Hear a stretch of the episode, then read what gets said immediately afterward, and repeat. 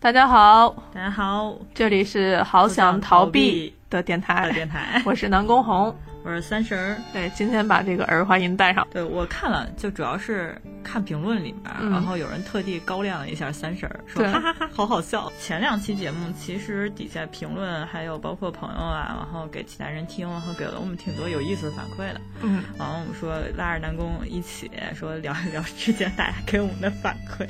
就是咱们是这在第一期吧，说那个在家里会不会自言自语的这个事情，零零七零零起零零起，然后这个反馈特别搞笑，就当时在录节目的时候，然后我说到我自言自语，我旁边这位女士非常的惊讶，然我后我朋友给我发私信的时候，我还是很惊讶。但巨惊讶，就好像这个人从来没经历过人事，然后确实他也没有经历。对然后后来跟我说，说好多人跟他说，说都有自言自语的想法，尤其是呃非常静的状态下，都会随时把自己话给说出来。然后他就说什么？只有我是静音模式吗？你们为什么都开着语音？对，然后我现在已经陷入到这个问朋友，我说我是不是我自己在私下里也会自言自语，但我不自知的这个疑问中， 对，我不知道，所以可能回去以后看看家里有没有什么监听什么之类的这个状况。对，嗯所以这个点真的就是生活的没用的知识又增加了。原来原来小丑竟是你对，自原己来小丑竟是我自己。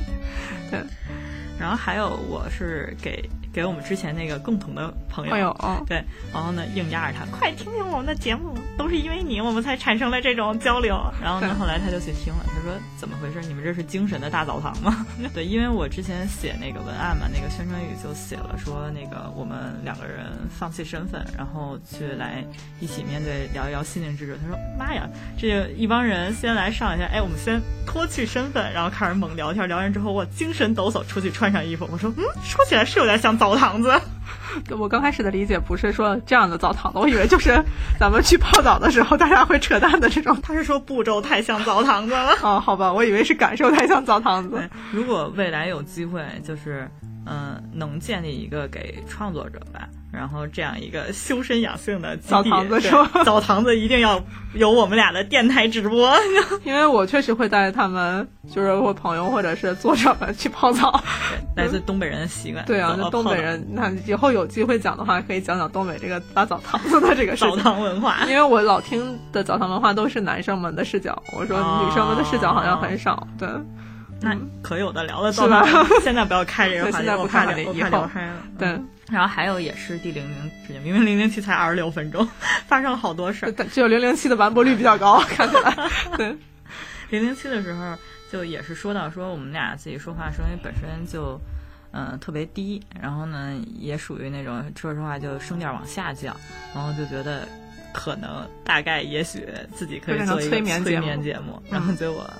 同事听完说：“你们俩笑的都爆音了，催眠啥呀？一惊一乍的。 同事说在家撸着猫，听着你们俩瞎扯淡，然后本身觉得啊可以脱离一下神游了，就就在溜号的这个间隙之中听他们哈哈哈哈，然后就给叫回来了，说这还想要睡觉呢，这睡觉根本就是失眠了好吗？对，可能我们对自己的这个定位还是有点偏差。”然就后自己认知不够，聊着聊着就开始哈哈哈。对，所以我们俩说在这期里头，我们尽量做到就是在笑的时候不扎麦。 太难 了，交给你了。好的，然后第一期是聊了一下春节，然后对春节也有人给我反馈，是吗？嗯，对，因为咱俩都是北方人，嗯咱忘了这茬儿，啊，没有啊南没方有人南方确人的实，参与，嗯，然后咱两个北方人，然后聊贼嗨，聊完之后，嗯南方人听南方人不给懂我不是南方人给我的回信说，哇，北方这么过节呀、跟我一点儿都不一样。那以后可以请个南方的朋友，在今年年底的时候，我们再争取来一个南方过年的收集。对，他说嗯好新鲜啊，就就完全没听过，就跟听故事似的。我说哦，哦，我说天哪，竟然听故事，好行，又有第二个特你点这。样的朋友怎么不留言呢？ 让朋友多多留言，让别人也看着。嗯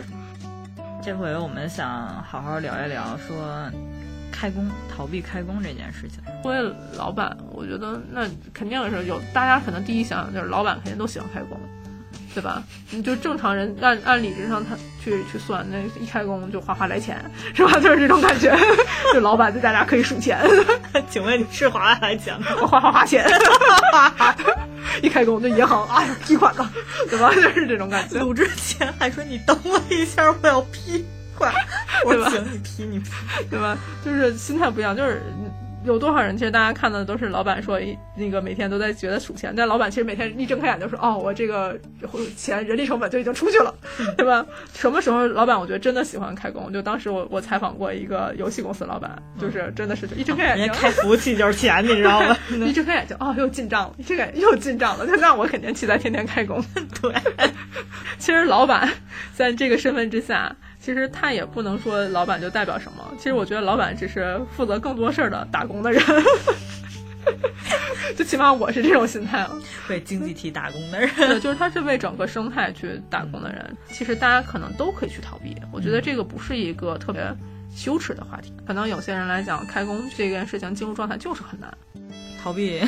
逃避还是很有用的。因为今年的春节假期其实挺长的，嗯，对，七到十天吧，最起码，反正普遍的我身边，呃，新媒体行业的人其实都是差不多十天的假。应该这是我人生中第一次看到这样的反馈嘛，就是网上有一个图，开工的时候说我以前在做什么来着， 就是这应该是我我这么多年来我第一次看到放假放成这样的一个体验。 放放假放到放失忆了，对，自己的所有的关于工作的事情忘得一干二净，那也能说明就是放得很彻底吧。就是刚才我们一说到这话题的话，我就脑子里会跳出那个一个视频，不知道大家看过没？还其实应该在很多新媒体的推荐上存在过，就是金米大蛇一分钟那个早上好哦，还有那个视频，就讲的是一个女孩从早上起来，从就是床上爬起来，然后去刷牙、开冰箱、喝牛奶，然后到就是做好准备去工作的这个时间里，她的身体和灵魂是分开的。嗯，我自己是感觉一到放假的时候，我的灵魂都是缓慢的。 我我说过我自己实际情况嘛，整个放假期间，我的其实呃睡眠还有整个白天醒着的时候状态其实是非常规律的，就直接出去的时候，我会感觉上面车巨快，哦，是吗？嗯，然后我是特别慢的，但嗯我觉得他们其实可能有一次我就觉得怎么能这么快，就是因为我每天出门儿一定要跟上班一样，其实是经过一样的路段，我才嗯哼能去到地铁、地铁站。嗯然后就在这段路上的时候，我每天因为上班，其实我知道到哪个点儿我能迎来哪辆车，我就嗯绝对不会迟到嘛。然后我就有一次我就觉得不太对劲，为什么这么快就到地铁站了？啊，然后我就觉得啊，是身体还没醒过来，但是整个外界的运行速度，它其实还是保持这个人家是状态标配，你是对慢了。我就跟那车窗里边那个运动的物体相对运动出现问题了。嗯对，所以我那时候就觉得啊，假期我是真的很慢，就是我是整个人，包括身体和脑子都同调在一个啊，就是假如假期的时候有一个上班加班的人，看着嗯三婶儿在路上都是那样走的， 对对，我就是一升格儿，就你就是闪电啊 对对对，我就是升格儿，就对是慢慢的。就是那个树懒。是这样的，所以我觉得那个那个时候假期其实处于一个挺长时间，说我保持自己是这种略微有一点低耗能的这个状态，嗯嗯，状态运行的时候，然后忽然一下有一天你要从低耗能变成这个平常这个耗能的状态，还挺伤电池的，对对对，然后电池其实是跟不上的，嗯就虽然蓄电是蓄满了吧，对，对，但但是你一下让我势能的话，我可能身体是去势能去了，我脑子还跟那哎，人家不是说那个电池发电的时候都要玩四驱车的时候的经验啊，暴露就年是龄要把那个电池捂热，它才能真正的发电。其实咱们可能需要一个启动热气的那个阶段，在像那开个工的时候像，那个嘎嘣儿那个小开关。对这上班这一周吧，就就感觉我工作了吗？我今天完成多少个任务啊？然后就这样特别迷特别迷迷瞪瞪的，直到今天，今天中午。开始跟我就一个作者开始跟我说，哎，我交稿了， 然后明明天给你成稿，快赶赶着复工吧。啊，然后呢，一会儿又有一个作作者说啊，我今天交稿了，一会儿麻烦你上传。我啊啊，等第三个作者跟我说啊，周末交稿，好了，我工作了，好了，正式开工。你好，我现在编辑上线。 就是被现实打醒了。对，我是被打醒了，而且三个、三个稿子一天告诉我都要交。就是我我的逃避开工还很复杂，我我也不知道老板们会不会逃避开工啊。就是我其实，在假期快要结尾的前两天，我就开始已经觉得在焦虑，我的我的妈呀，开工以后好多事儿，因为好不容易在放假之前会觉得哦，有一段时间终于可以偷摸的把这些事情忘记了。就是嗯起码大家在过年的期间，就是中国人四大金句嘛，就来都来了，是吧？过大过年的孩子还小，就是人起码在大过年的这个时间里头，好像不太忍心催别人一起做什么事情去做协同，所以其实在这个阶段里也是难得的。无论在其他的哪些假期里头， 啊，作为老板应该是不会互相就撺掇事儿。基本上开工的时候就说，嗯，咱们那年后再约。所以有很多事情年后再约，在刚开始的时候觉得很遥远，一到快要开工的时候，你就发现这个年后再约就已经近在眼前了。就改就变成年后再约就这四个字是就到是约了，未来两天就要开始约了各种约 会，对，是这种感觉。所以，我从心底上来讲，其实这也存在那个心理和生理这个节奏这个问题。在假期里的时候，我觉得很多事情不用我操心，嗯，但嗯即使出现了问题，那大家都是小问题，像是什么葱买错了呀， 什么家里是屋子该收拾了啊，什么之类的事，都都是非常小事情。就哪怕出现一些意料之外的事儿，它都是一些惊喜。但是在工作里，一些意料之外的事儿，我觉得大部分可能都是惊吓开头为主的，就是自己这个心脏还是要有做一些负荷的。所以有那么两三天，我是属于焦虑且逃避的。嗯但是这个逃避对我来讲，确实就也逃避也没啥用，嗯 就是早晚你都得面对它，那就只能开工嘛，开工去面对它。然后就在那两天里，脑子就开始各种动了，就是觉得哎呀，应该是一二三四这些事儿分配给谁，甩包给谁， 就开始动动这些心思了。对，所以其实主要还是来源于这种分裂状态造成的吧。就是因为我上次也说，我不是一个单纯老板的心态，我自己总觉得自己分裂的状态就一部分是老板，所以自己在心里也会骂这个傻逼老板，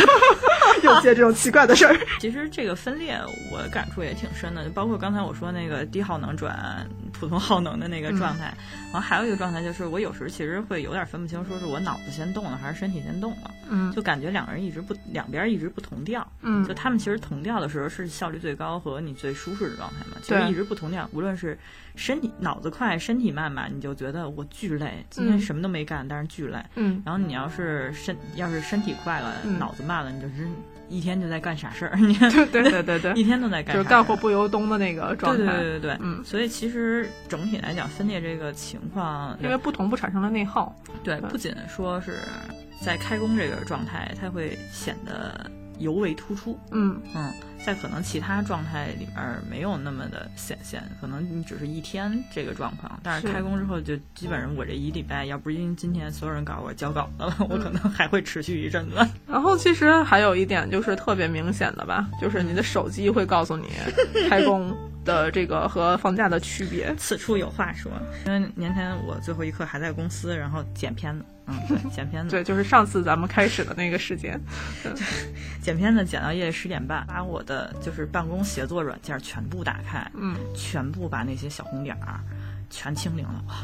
太爽了！完了就迎接我的假期，迎接我的，迎接我什么都不用想的一个状态。真空状态。对，然后等上班了，哎，高高兴兴地来，然后打开打开我的办公协作软件，这六十九个红点儿是谁给我的？ 到底发生了什么？为什么假期？我觉得我我觉得所有人都都安排好了，他们为什么出现六十九个红点儿？就是然后我就开始一个一个打开，然 后我就开始，天哪！你们为什么还要提醒我？干完了就好了。但这说明我们的汇报做得很好。 对对对，因为大家都知道我很焦虑嘛，我其实在刻意的锻炼自己，不去在意这些事儿。然后，因为假期的时候就会出现那种，就说年后再约，嗯你就是你在那个状态下，我只能打开电脑，把这个时间都写到我的日程表里头。 嗯，然后还有一些就是你写在日程表里，可能在微信里要回复的东西，在微信里再提设一个提醒。这些事情做完之后，我就会下意识的告诉自己全部忘记掉这些事儿。在假期的时候，就是我现在感觉我自己特别像机器人儿，就是说这个事儿好，你可以忘记，直到他提醒你的时候，这个咔一打你才会想起来，就要不然就是催眠自己这种 就。delay 它是对吗，现感觉脑子里以前是那种大衣柜或者是大书柜，就是你把东西放在里头，给它排好就可以了。这不就是我 吗？对，现在然后现在我在锻炼自己，说这个其实是一个充满抽屉的那个药药箱儿，你知道吗？就是写着的，然后把它放进去以后关上它，直到下次有人告诉我哦，在那个抽屉里你打开它，我再想起来它的存在就可以了。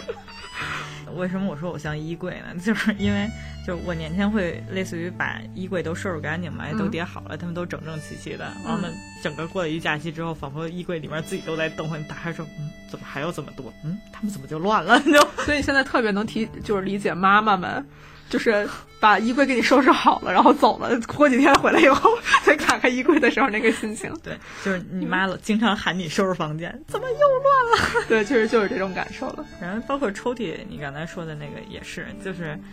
总之，先把现在自己能想起来都先搁在每个地方，然后嗯等到他们能时间开启的时候，啪啪啪再开启就行了。对嗯就这事儿已经干过了，就很多人说你看起来已经不太焦虑了，嗯我说我我其实在不断的锻炼自己忘却这件事儿。 忘却焦虑本身是吧？对，就是我觉得那个状态其实是让我的内耗变得更大，然后在失忆的这个状态下，我其实反倒没那么大的压力，觉得去逃避开工。嗯，对，因为事情都是一件一件做，我把这个事情整个衣柜推翻了，嗯它也是得一件一件摘，一件一件拿起来。那我其实把它放在抽屉里，我是一个一个抽屉收拾，而不是一个柜子一个柜子收拾。嗯就这个反倒没给我的精神压力那么大。就是即使我现在可能逃避开工，我就在想说，哦，我要开二十个柜子，而不是说，哦，我要清两百个货，就是这个区别还是有 的。咱俩有一个特点就是嗯咱俩都没拖延症，嗯，啊、对，丧失了这个 大众 大众你你焦虑人生中拖延过吗？唯一的拖延可能就是 上学的时候面对寒暑假作业，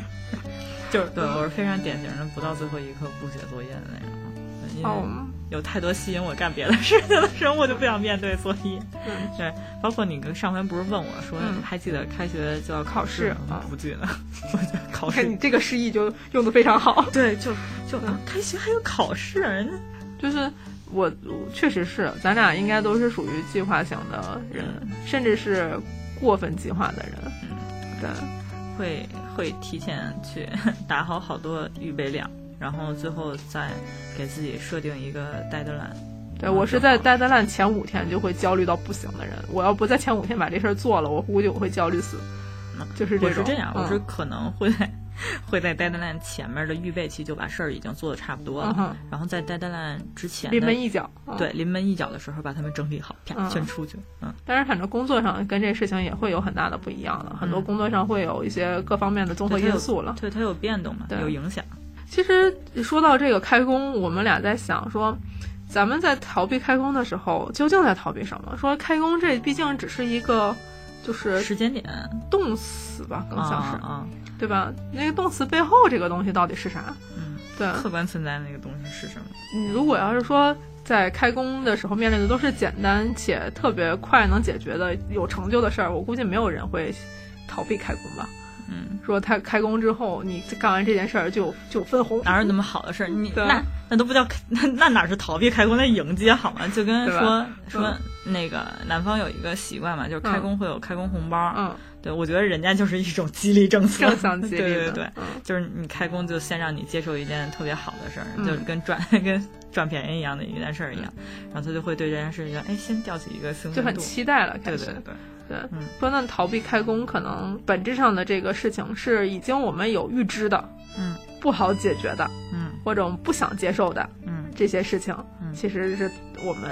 想要逃避的本质。对那这个事情，其实，在潜意识潜意识里头，我们其实已经抓取过了，甚至是已经非常了解的东西。我们在里面做了一个评判系统，那一瞬间觉得，哦，它比较麻烦，嗯它需要我有很多的精力去对待，它可能要让我持续一个星期、两个星期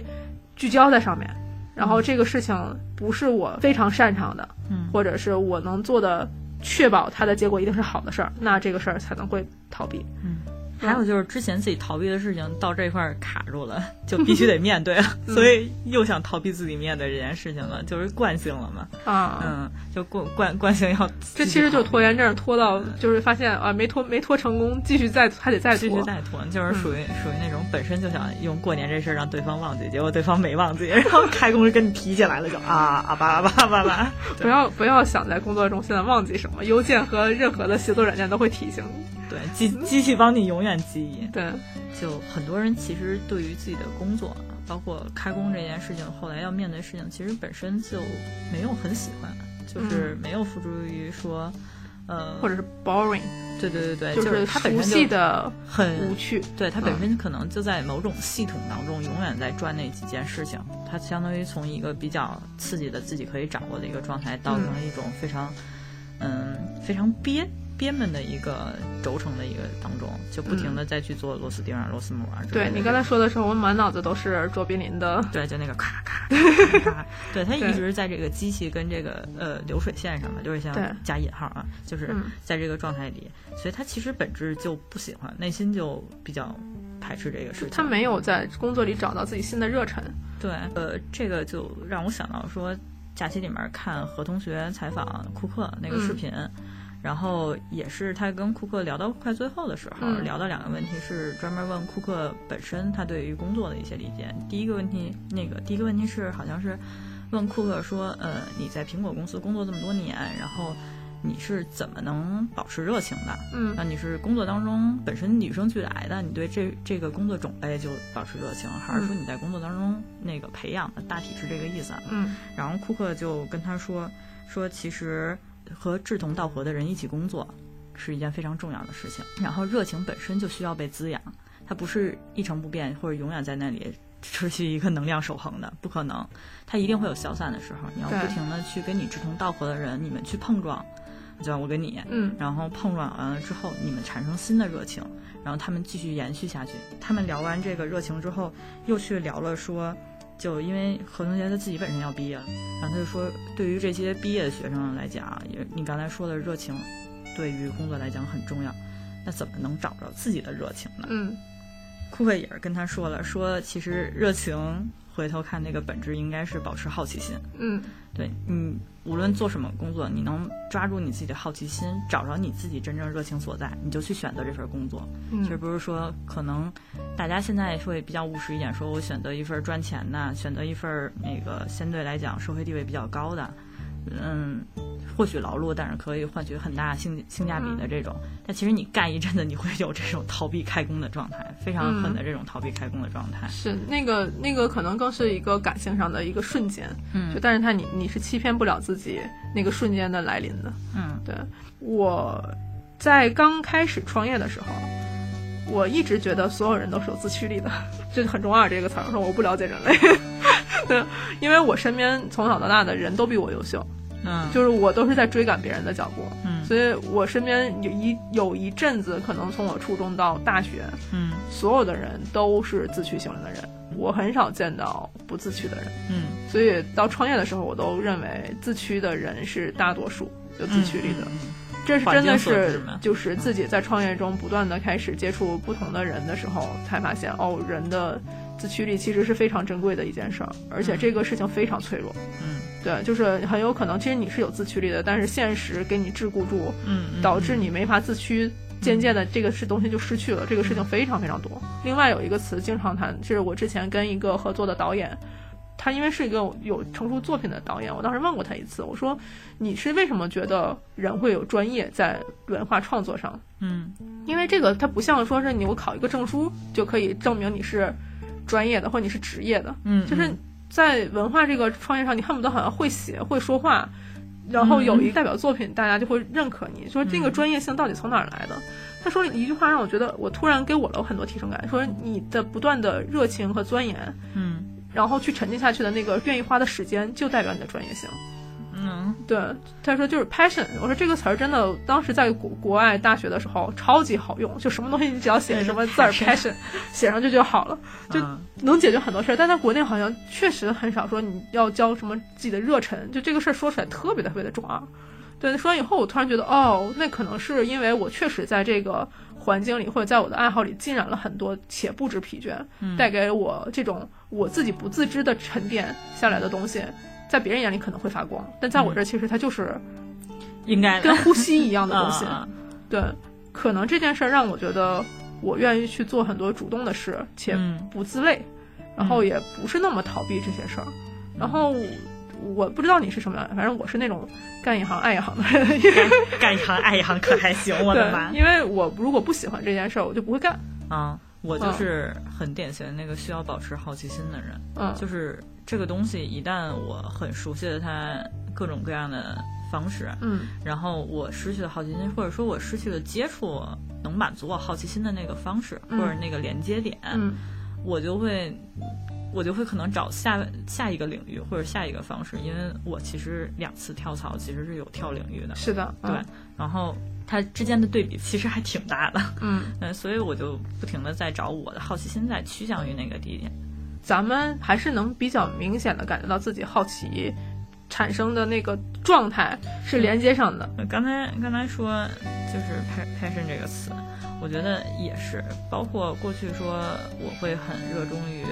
呃，沉浸在某一个地方的钻研跟研究的时候，其实旁边人就是你为什么要在这上面较真儿，嗯，你知道吗？嗯你周围的环境和周围的人的态度，其实他们是根据自己的环境跟自己的判断，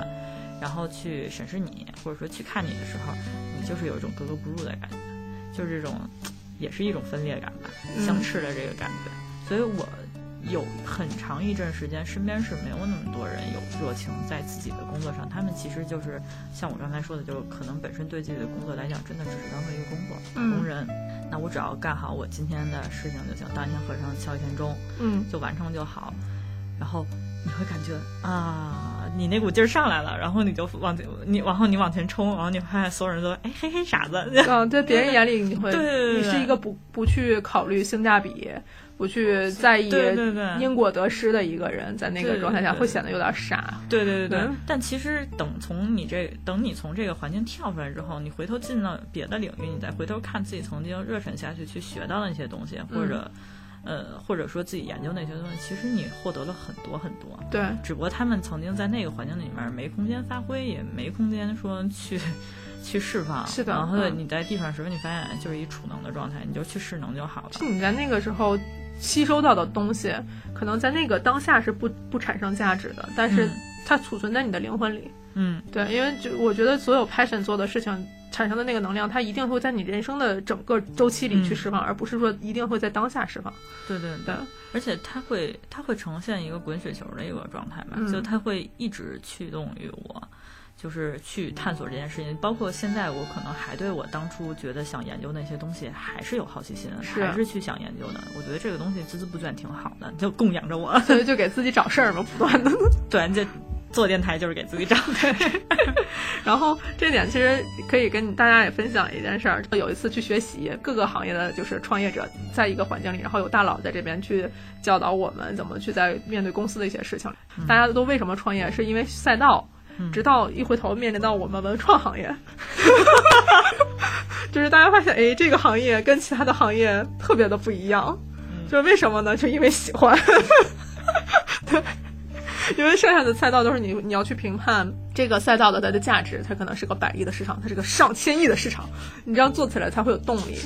各位大佬他们总结了一下，说人生中最幸福的状态是什么？说你找到了自己喜欢的事儿，嗯，你擅长它，嗯，且从事它，嗯，还能赚钱，嗯。哇，这底下的很多人就卡在了第一个叫我喜欢的事儿，就卡住了。要不咱们是卡在第三我个，就卡在赚钱，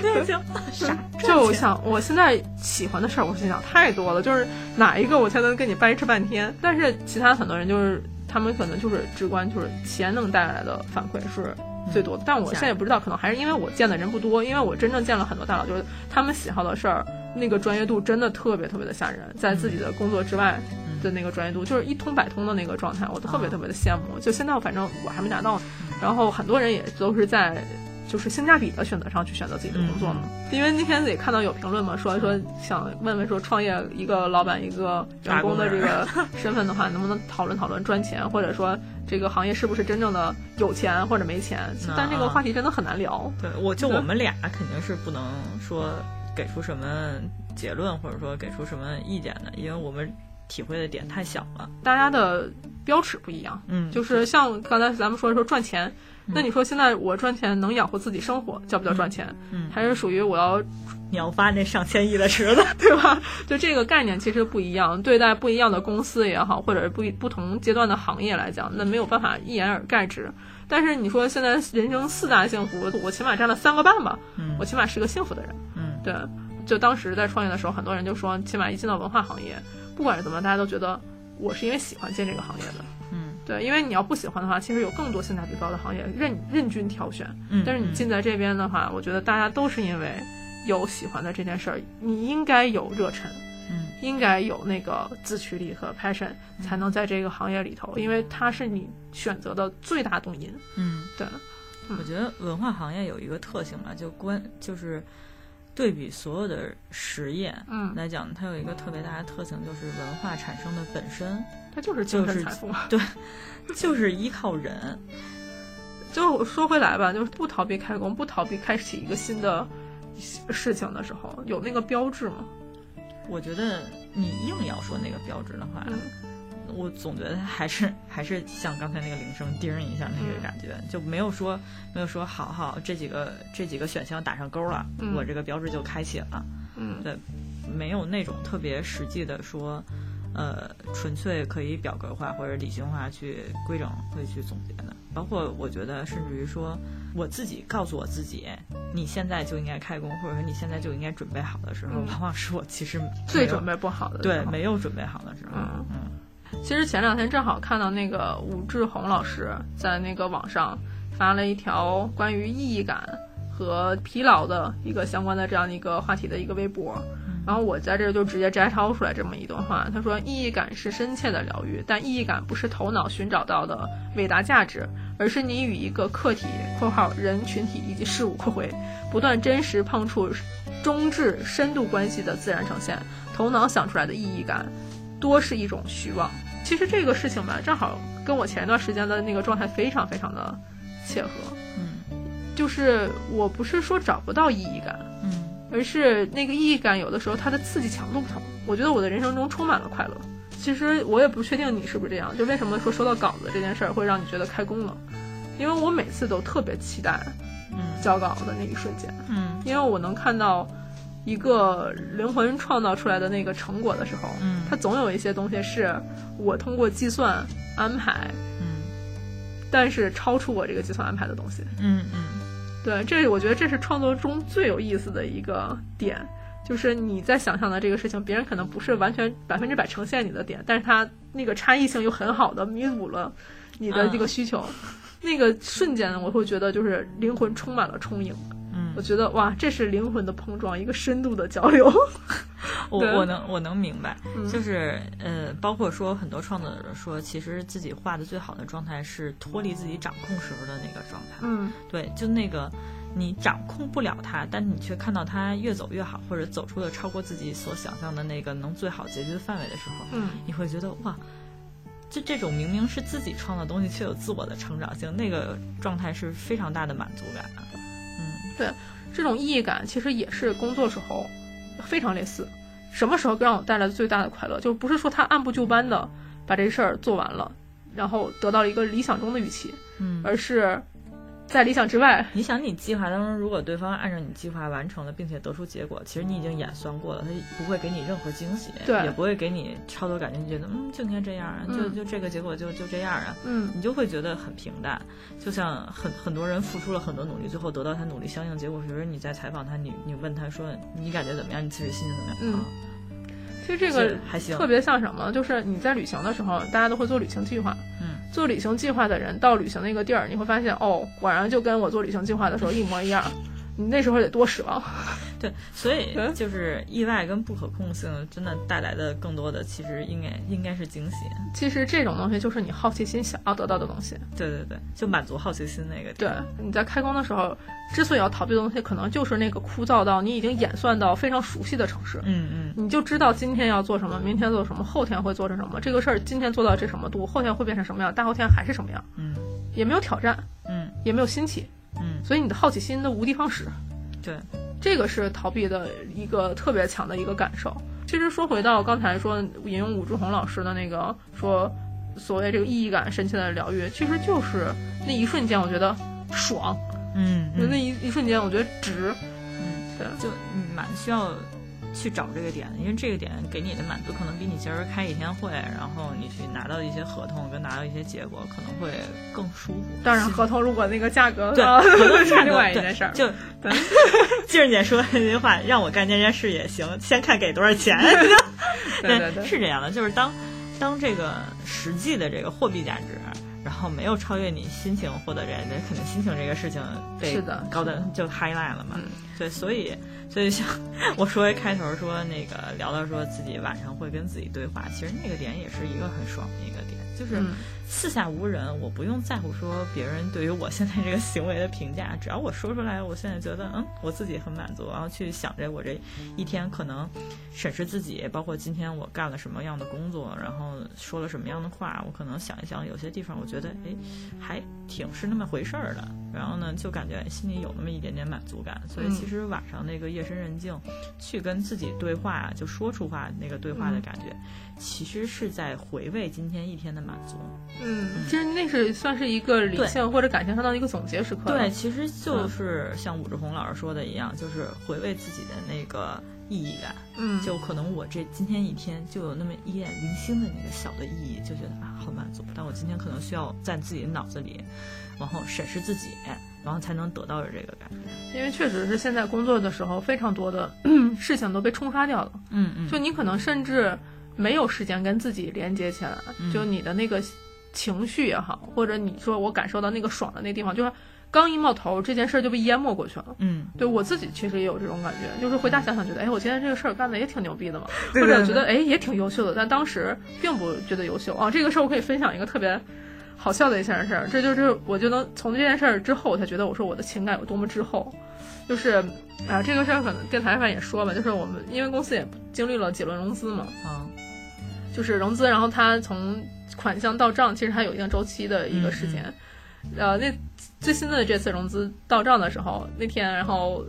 就是公司的财务那边给我打电话，然后娘娘接的电话，特开特开心，说啊我们到到账了，就这是一个特别开心的一件事儿。我当时的时候哦到账了，然后我就工作了，然后娘娘就有一种哎呀，就是那种状态，就我也没接查。嗯然后等到半夜回家了三点钟了，就是我自己已经做完了，也有洗漱完了，躺在床上，然后觉得哦，哎，这个事情就相当于可以收尾了啊，还是干了一件挺开心的事儿。然后在一九年的年底的时候，就然后那天晚上三点钟的时候，我觉得哎呀，这个事儿我其实心理上现在还有点开心呢。 然后半夜三点钟。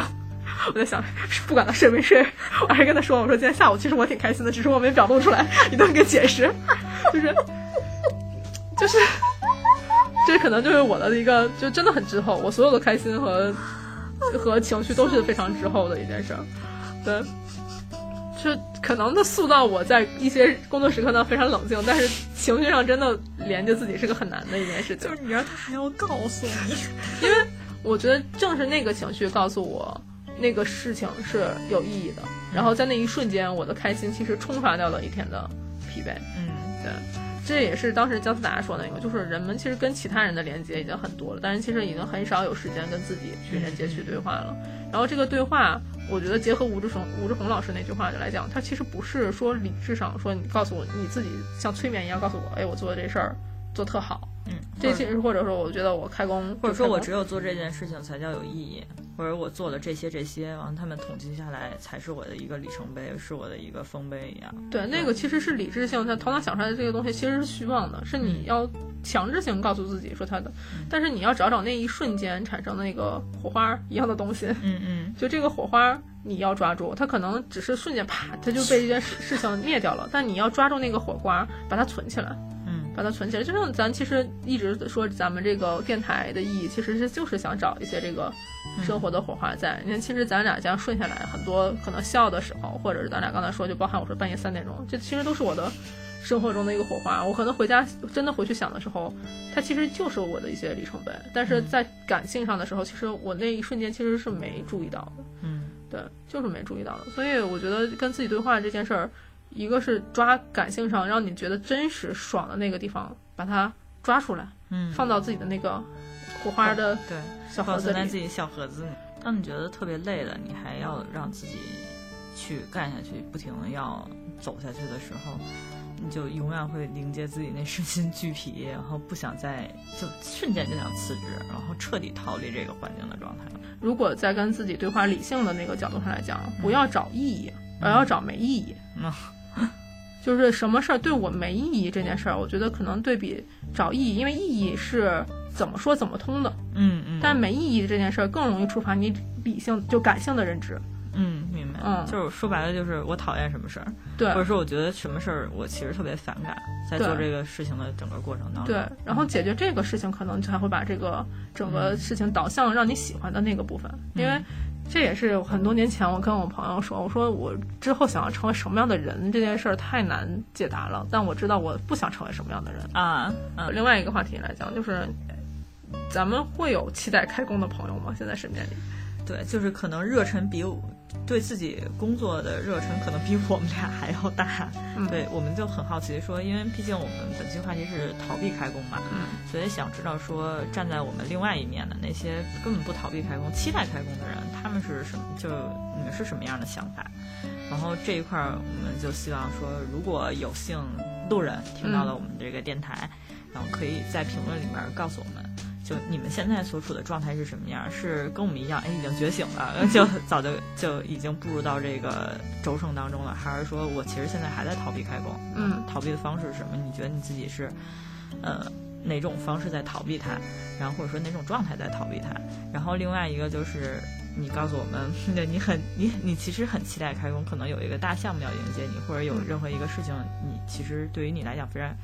非常非常好，然后你期待它，也可以在留言里面告诉我们，就非常非常希望有路人可以。听到这个电台，也希望已经听过电台的人可以订阅我们。